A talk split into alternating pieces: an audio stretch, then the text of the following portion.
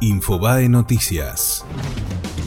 Estados Unidos busca cortar los ingresos del régimen de Maduro y dirigirlos a Juan Guaidó. John Bolton, asesor de seguridad nacional de Trump, dijo, nos estamos enfocando en desconectar el régimen ilegítimo de Maduro de las fuentes de sus ingresos. Por su parte, Juan Guaidó no descartó ofrecer amnistía a Maduro y la cúpula chavista. El jefe de Estado interino de Venezuela sostuvo que ningún elemento se debe descartar para garantizar la salida de la dictadura del poder.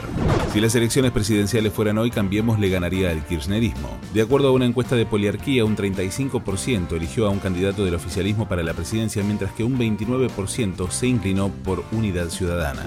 Un grupo de mineros desciende al pozo de Málaga para rescatar a Julen.